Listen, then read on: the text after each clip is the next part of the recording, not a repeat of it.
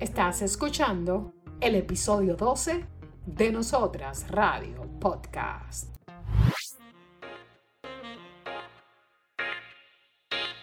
Entrevistas, comentarios, historias. Nosotras Radio Podcast. Podcast. Podcast. Entrevistas, comentarios, historias. Nosotras Radio Podcast. Podcast. Podcast. Podcast. Nosotras Radio Podcast. Buenas, buenas. Bienvenidos a este nuevo episodio de este podcast de Nosotras Radio Podcast. Hoy vamos a hablar de un tema, pero antes quiero saludar a mi querida compañera Mirna Cambero. Hola. Muchísimas gracias, Vianney. Siempre es un honor y un privilegio poder estar tanto contigo, con nuestros invitados y con toda nuestra audiencia que nos escucha, como que tú dices, en todo el mundo. En todo el mundo. Claro que sí. Así es que donde quiera que nos escuches, un- un- que nos escuchen, un saludo y un fuerte abrazo desde la República Dominicana. Yo estoy desde la ciudad de Nueva York. Soy Bianni Ogando, una servidora, y estamos aquí hoy para hablar de un tema, Mirna, que mucha gente no le gusta hablar. Y ese tema es como si fuera la muerte, ¿verdad? Yo siempre digo eso porque la gente no le gusta hablar de la felicidad. Y hoy tenemos a una especialista que ella ayuda a mujeres profesionales a obtener claridad y gestionar un cambio, pero sobre todo ella es consultora de felicidad y bienestar. Mirna, yo me imaginé que la felicidad uno, uno la tenía, pero muchas veces necesitamos una consultora de felicidad. Sí, claro. Y Imagínate. necesitamos, a veces sencillamente, necesitamos llegar a, ese punto donde sí la encontremos o donde sí la sepamos explotar. Así Exacto. que Y vamos para a eso, bien, ¿y quién es? Claro que sí, para eso tenemos como invitada en el día de hoy a mi querida Gira Bermentan. Hola Gira. Hola, Dani, hola Mirna. Nosotros tenemos aquí un, un podcast triangulado geográficamente hablando. Estamos en tres puntos diferentes. Está Gira. ¿Dónde estás ahora, Gira? Estoy en Hannover, Alemania, a seis horas de diferencia de ustedes. Porque Gira, Gira es como yo, Mirna. Gira es del mundo. Sí, una ciudadana. Sí, sí, sí. Eso es importante. Y, y hoy, para hablar de la felicidad, tenemos a Gira, quien eh, es consultora de felicidad, pero que tiene tres cosas importantes. Ta- ¿Cómo le diríamos a eso, Gira? ¿Serían skills, esa, esa cambio, claridad y conferencias? eh, como te defines en, en tu perfil de Instagram? Intenciones, más bien. Intención. Intención. Intención y misión, ¿no? Bueno, yo creí que era feliz hasta que te conocí, entonces cuéntame. Espero que haya sido que no te robé la felicidad.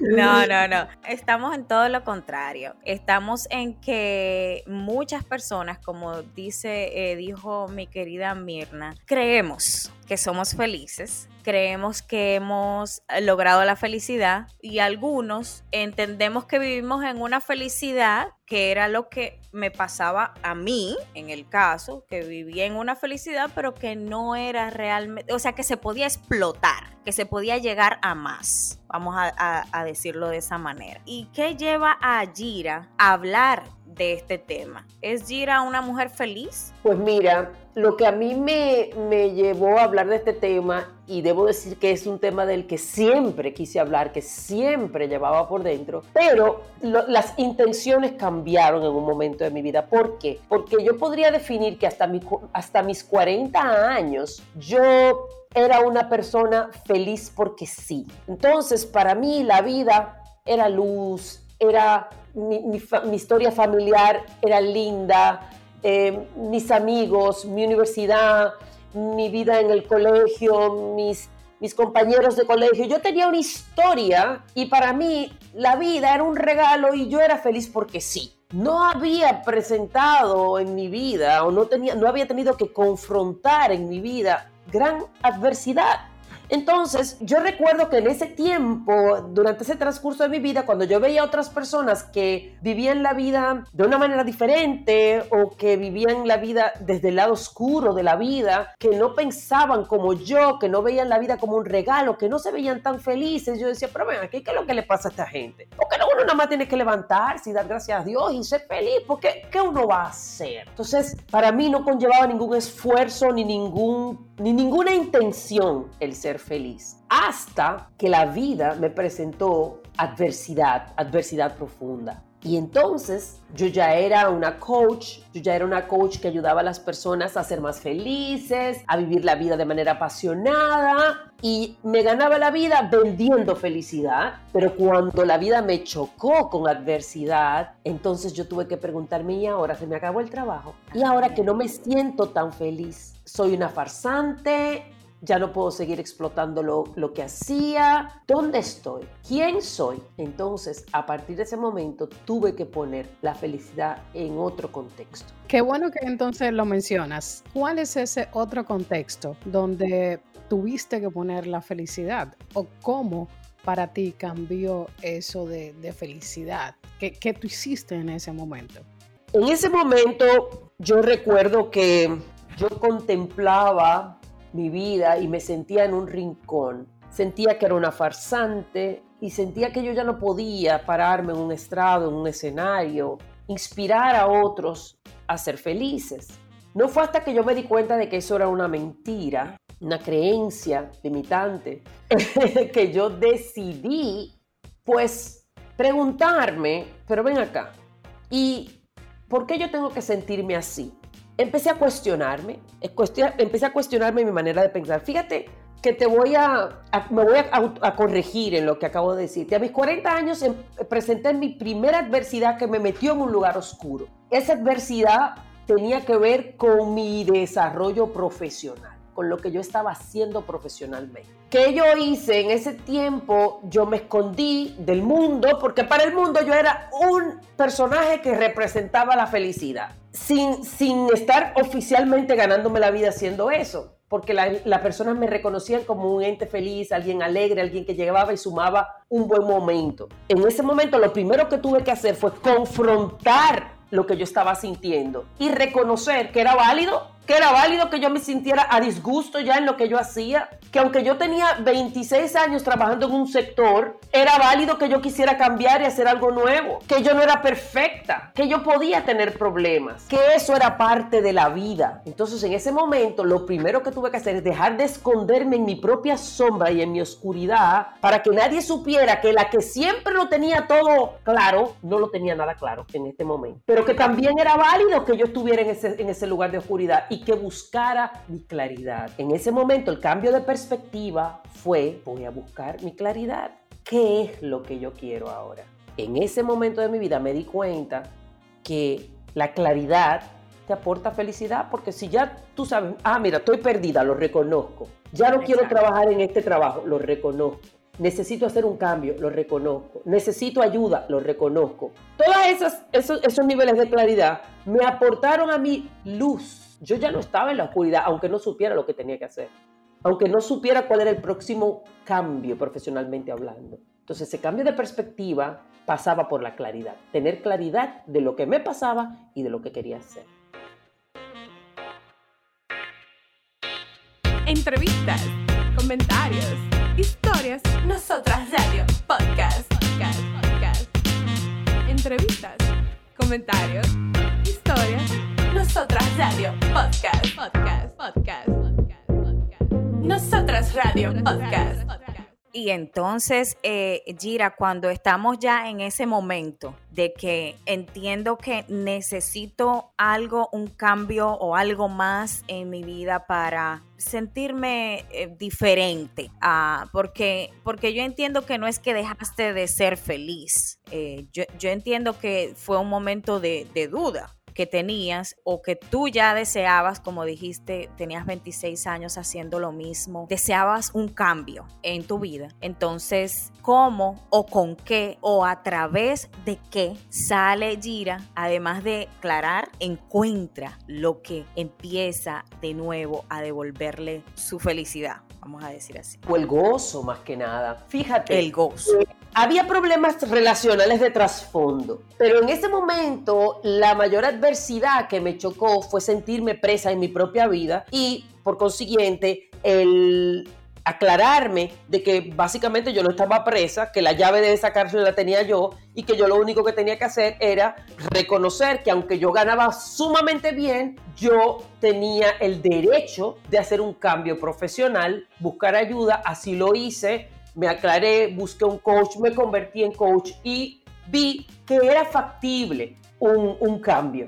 Muchas veces, ¿qué nos impide hacer ese switch? El pensamiento de, no, pero es que esto fue lo que yo estudié, no, pero es que, ¿y cómo yo voy a dejar de ser esto para empezar desde cero esto a los 40 años? Ese tipo de creencias nos mantiene presas en nuestra propia vida, eso sí. Entonces, era una tristeza que me, que me embargaba y me, me cegaba de, vivir mi vida en gozo como yo la había vivido siempre. Desde el momento que yo me di cuenta que eso era algo transitorio, que eso era válido, entonces yo dije, no, pero a eso no necesariamente está ligado mi bienestar. Yo ahora lo que tengo que poner de manera proactiva a trabajar en mi bienestar. Sin embargo, te decía que había una situación de trasfondo y esa situación de trasfondo obviamente era otro tipo de adversidad que se venía digamos, construyendo en mi vida poco a poco, poco a poco, hasta que siete años más tarde cobra fuerza esa adversidad y entonces por una segunda vez me siento sumida en una gran tristeza. Y ahora sí que me sentía la farsante, porque ahora sí que yo ya me ganaba la vida oficialmente vendiendo felicidad. Y ahora sí que yo escuchaba la voz de Satanás que me decía, pero ¿cómo que tú te vas a a subir en un estrado, en un escenario, a, a motivar a la gente para que viva su mejor versión y sea feliz cuando tú te encuentras de esta manera? Exacto. Ahí el reto fue más fuerte. ¿Cómo pasó eso entonces?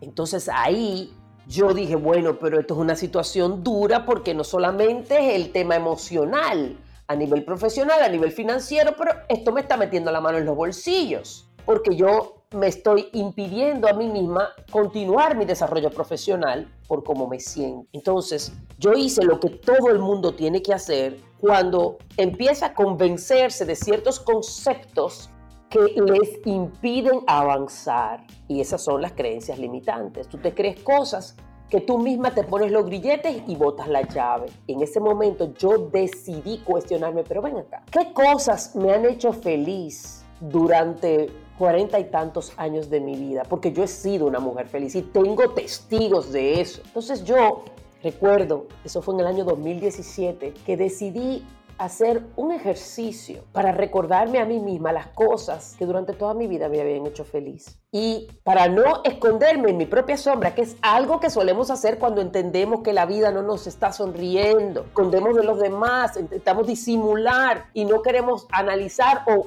profundizar en la situación que estamos viviendo. Y públicamente dije, voy a hacer este ejercicio y recuerdo que hice un Facebook Live durante 28 días o 26 días.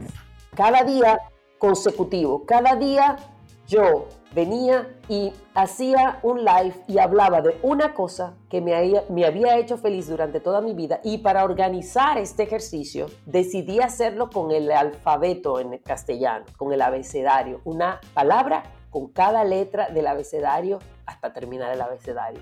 Y era un ejercicio introspectivo que me forzaba a mí a descubrir o autodescubrir las razones de mi propia felicidad, lo que a mí me había hecho feliz. Y ese ejercicio fue maravilloso. Fue maravilloso porque cada día yo tenía el reto de buscar una palabra genuina, auténtica, que se relacionara conmigo, que me había aportado felicidad. Eso me llevó a hacer estudios, porque obviamente yo descubría algo, me llegaba una palabra, esto a mí me ha hecho feliz. Y yo investigaba el, el, aval científico de alguna de estas cosas que me parecían que quizás no era a mí sola que me hacía feliz, sino que pudieran estar impactando la vida de las demás personas y quizás esas personas cuando se ven ante la adversidad se olvidan de esos elementos que pueden aportarle gozo y felicidad. Entonces yo quería no solamente hacer mi ejercicio, sino sustentarlo. Y en muchas de esas cosas me llevó a profundizar más, a estudiar el tema de la psicología positiva y descubrir que en efecto esas cosas que a mí me habían hecho feliz eran muy válidas, no solo para mí, sino para toda la humanidad. Eso quiere decir, Gira, que al final, o sea,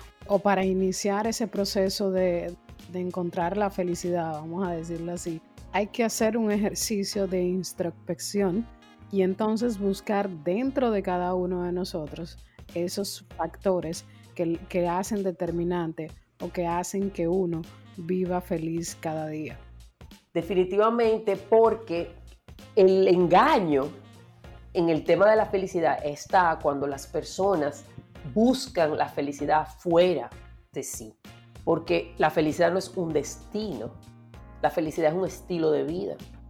Y la felicidad, por sobre todo, tiene que ver en su mayoría, en el 50% de los aspectos que son inherentes a la felicidad, tiene que ver con cosas que tú decides hacer, que están bajo tu dominio y decisión. Hay una, una fórmula que nos da el padre de la psicología positiva, que nos dice que hay, fíjate, un 12% de la felicidad tiene que ver con aquello que la mayoría de las personas le dan más importancia y es con tus haberes, con tus teneres, tu profesión, tu casa, tu material. Lo material que tú tienes, ¿no? Y fíjate que eso solamente corresponde a un 12% de lo que te proporciona felicidad. Un 12%. En, en del 100% de tu felicidad solamente te lo dan esas cosas. ¿Ok? Después, eh, o sea, el carro que tú tienes, donde tú vives, todo eso, todo eso, donde te tocó nacer, todo eso, te lo da, te, da te proporciona un 12%. Después, tienes algo que tiene importancia y tiene, digamos que, una, una influencia importante y es la genética. La genética te aporta un, un buen porcentaje, entre un 30, 40% de, de tu felicidad. Se puede decir que viene de tu genética. Pero Martin Seligman, que es el, el, padre de la psicología positiva, nos dice en esa fórmula que él tiene, de que el tercer elemento de esa suma son tus acciones o decisiones voluntarias que están ligadas a tu voluntad, a lo que tú decides hacer. Por eso cuando nos dicen no es lo que nos pasa, sino cómo reaccionamos a lo que nos pasa, lo que determina nuestra vida nuestro estado mental, nuestra felicidad. Y entonces yo me di cuenta que cada cual puede sentarse y escribir su ABC de la felicidad, como hice yo. Ese, ejercicio que yo hice en el 2017, en el 2018 me llevó a escribir mi primer libro, que así se llama, El ABC de la felicidad, donde registré esa experiencia que tuve conmigo misma y quise compartirla con todas las personas que de repente se encuentran en una encrucijada y sienten que la vida le ha robado todo, que la vida le ha robado la posibilidad de ser feliz. Y quise ponerle en sus manos una herramienta para que se dieran cuenta de que la posibilidad de, ser feliz siempre está ahí en tus manos.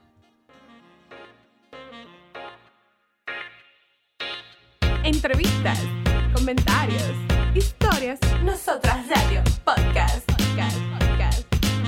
Entrevistas, comentarios, historias, nosotras radio, podcast, podcast, podcast, podcast, podcast. Nosotras radio, podcast. Y, y realmente perdemos el tiempo, perdemos el tiempo tratando de culpar cualquier cosa por por la falta de la felicidad cuando nosotros debemos de tener o tenemos el control de ella misma. Como acabas de mencionar, eh, lo material es solo un 12%.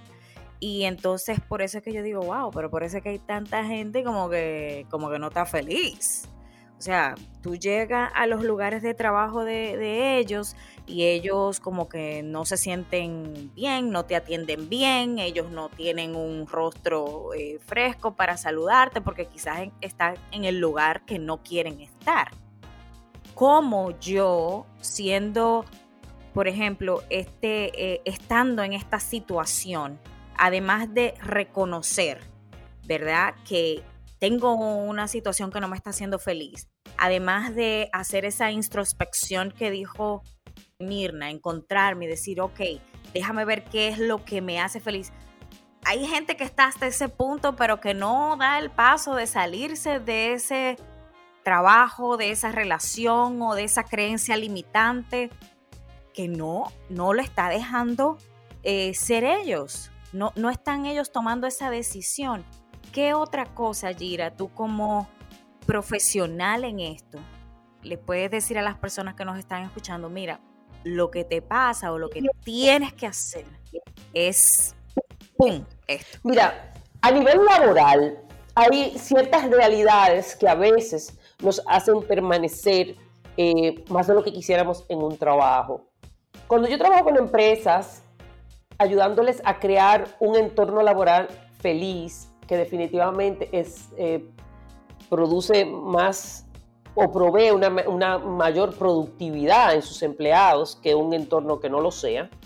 Siempre les digo que una clave de, de tener una cultura feliz en una empresa es tener una misión, un mission statement, como se dice en inglés, o un enunciado de misión, que, que sea algo tan contagioso, tan tan orgánico que su gente se sienta parte de esta misión y, que por consiguiente las tareas inherentes a tu trabajo diario, a la posición en la que tú trabajas, queden en un segundo lugar y tú te sientas como protagonista de esta misión, sea cual sea la misión. Tú digas, cuando sales de tu casa, ahora me pongo mi traje de superhéroe, en el sentido de ahora voy a por esta misión y que sea una misión que mueva los corazones de todas esas personas, eso suele ayudar a muchas personas que están en posiciones de trabajo triviales o en posiciones de trabajo que realmente quizás no están disfrutando tanto, a enfocarse en lo que yo le llamo el propósito más allá de lo obvio. Lo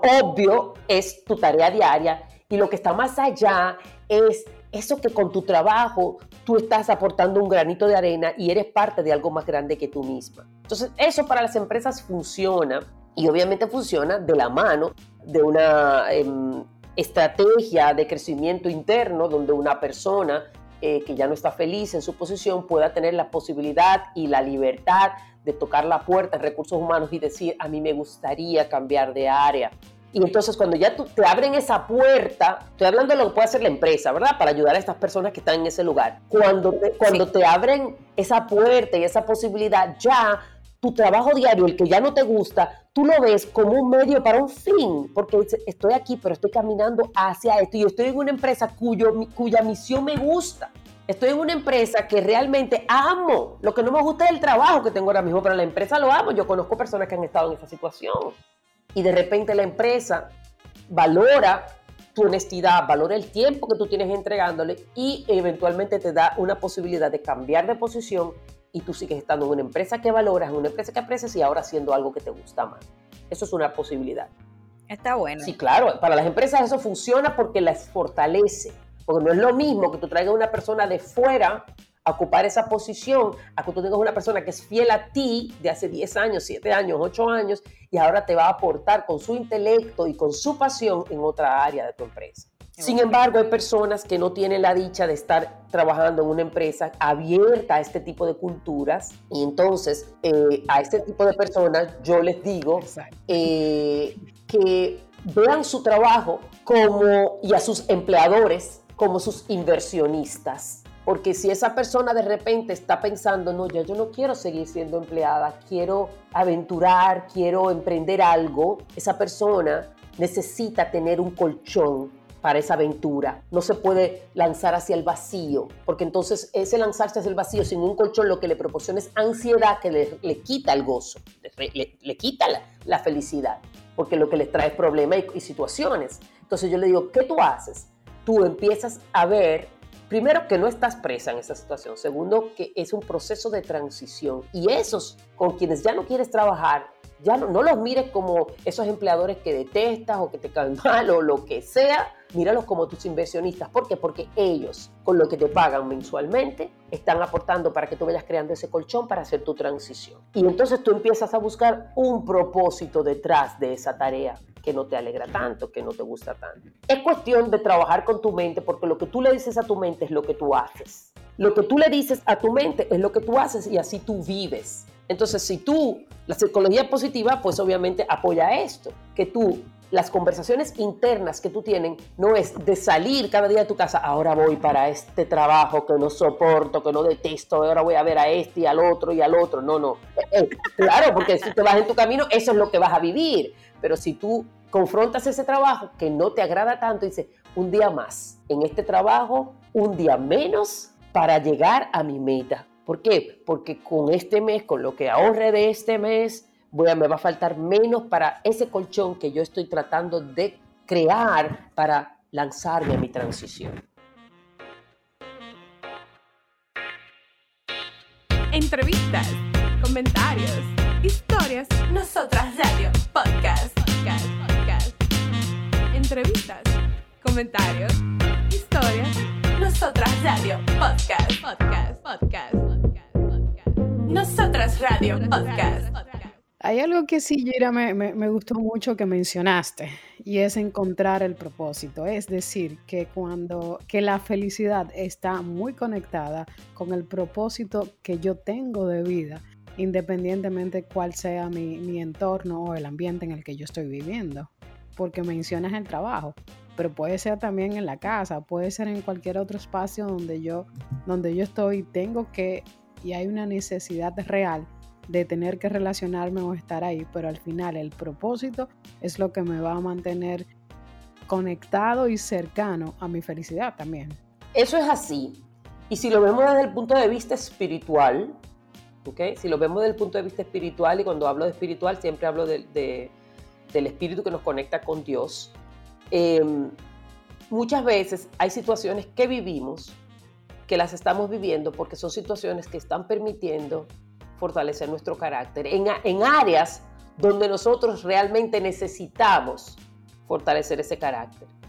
Y como dice la misma palabra de Dios, en el mundo, dice Jesús en un momento dijo, en el mundo tendréis adversidad, tendréis aflicción, pero confíen en mí porque yo he vencido al mundo. O sea que tener adversidad de cualquier tipo, ya sea relacional, laboral, de cualquier tipo, es una promesa que tendremos aflicción, pero siempre nosotros tenemos que tener esa confianza de que esa aflicción, quizás hay un, hay un propósito detrás de esa aflicción para nosotros, que suele ser para el fortalecimiento de nuestro carácter. Y obviamente nosotros con ese entendimiento tenemos que volver como empieza mi libro eh, el, el, el, ABC de la felicidad con una frase que fue con la que yo concluí después de todo esto. Mi conclusión fue, el gozo, el gozo de cualquier ser humano es un don divino y perderlo es opción personal. O sea, que tú te rindas ante la vida, no, ya a mí no me queda nada, ya esto es lo que trajo el barco, ya... Eso es una decisión personal que tú estás tomando que está dentro de ese 50% que te dije que son la, las cosas que tú decides. Si tú decides tirar la toalla y entregarte a la tristeza y a la melancolía y a la amargura, eso es una decisión que tú estás tomando. Sí, como el que decide ser feliz, pero tú escogiste, el que escogió la amargura escogió para otro lado. Hay como que enderezarlo, como que espérate, que por aquí, no te vayas por la amargura, vámonos por aquí, que la felicidad.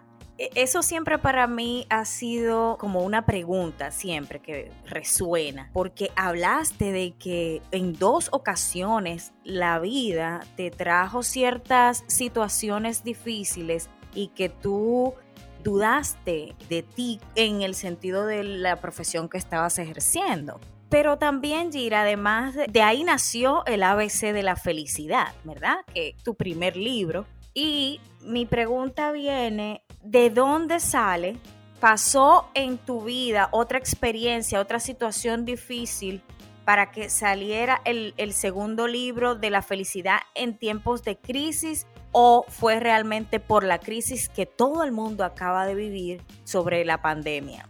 Bueno, eso fue muy cómico, porque justo después de nuestro encuentro, y recuérdate que estuvimos juntas en marzo del año 2020, el Día de la Mujer, estuvimos juntas en una conferencia 7 que 7 de marzo, el, el, cumpleaños de mi hermana, de Mirna. 7 de marzo. es el día de mi cumpleaños. Estuvimos juntas en Nueva York y recuerdo que había estado en una entrevista eh, en, en Nueva York que me hicieran y en la semana siguiente todo se cerró, todo empezó a ir eh, con este tema del COVID de una manera que para, que para nadie se podía imaginar.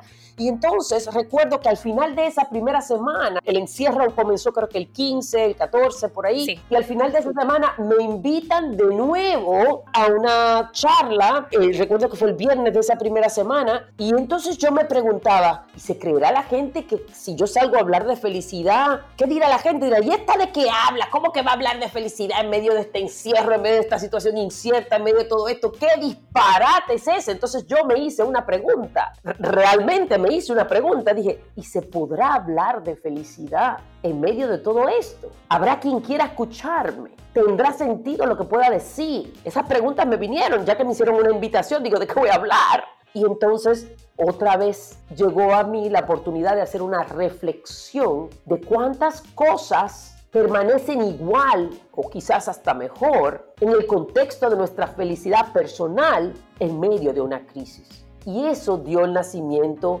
a ese libro que justo eh, recuerdo que esa reflexión que hice durante esa semana para hacer esa presentación, esa, esa um, entrevista que me iban a hacer ese día viernes, me llevó la semana siguiente, con todo este contenido y toda mi reflexión, a escribir el, mi segundo libro, Felicidad en tiempos de crisis. Yo digo eso porque es que la gente estaba en todo menos en felicidad. Claro, era, era una realidad, o sea que yo, yo misma, yo me, por eso yo me lo cuestioné, dije, si estuviera presente me entran a, a, bofetadas. Eh, ¿De qué es lo que tú estás hablando ahí? De que de felicidad, con este encierro, este COVID, no se sabe el negocio, el dinero, las pérdidas. Sí. Sin embargo, de verdad, la, cuando nosotros le damos el valor a nuestro entorno y a, cosas que están fuera de nosotros, a tener el termómetro que mide nuestra felicidad o nuestro gozo o nuestro contentamiento, porque ese libro, el ABC de la felicidad, eh, perdón, el Felicidad en tiempos de crisis, básicamente tiene su base en el concepto del contentamiento. Y el contentamiento es una decisión intencional cuando tú dices, a pesar de esta circunstancia, doy gracias por esto y por esto y por esto, y esto me mantiene gozoso, esto y esto y lo otro. Y esta perspectiva de esta situación me voltea la torta y yo ahora la percibo de esta y esta y esta manera. El contentamiento es una actividad intencional en nuestro cerebro. ¿Dónde yo puedo, podemos obtener eh, ambos libros? ¿Cómo lo podemos obtener para, poder tenerlo a mano y empezar este camino de, encontrar nuestra felicidad o de tener estas pautas para poder ser feliz en el día a día? Mira, el libro El ABC de la felicidad lo puedes encontrar en Amazon, asimismo el ABC de la felicidad. Y Felicidad en tiempos de crisis fue mi contribución al mundo en tiempos de COVID y está, sigue estando gratis en mi página web. Lo puedes bajar cuando vas a mi página web giravermenton.com en el tab que dice libros. Ahí puedes bajar este libro gratuitamente. Sin embargo, si eres una persona que no te gusta leer de manera virtual, sino que te gusta tener tu libro en la mano, lo puedes comprar en Amazon, creo que por 5 dólares, algo así, 4 y pico, no sé, lo, mínimo que me permitió eh, Amazon ponerle como precio está también en, en Amazon. Eh, felicidad en tiempos de crisis. Gira, para cerrar, para e, ese mensaje a, nuestra audiencia, ¿qué le dejas a raíz, luego de esta conversación y luego de esta, eh, eh, como una reflexión, qué le dejas a nuestra audiencia de, relacionado a la felicidad? Yo le diría que cuando ataque a su pensamiento o a su mente, cuando a su mente llegue el pensamiento negativo, no soy una persona feliz, ¿qué puedo hacer?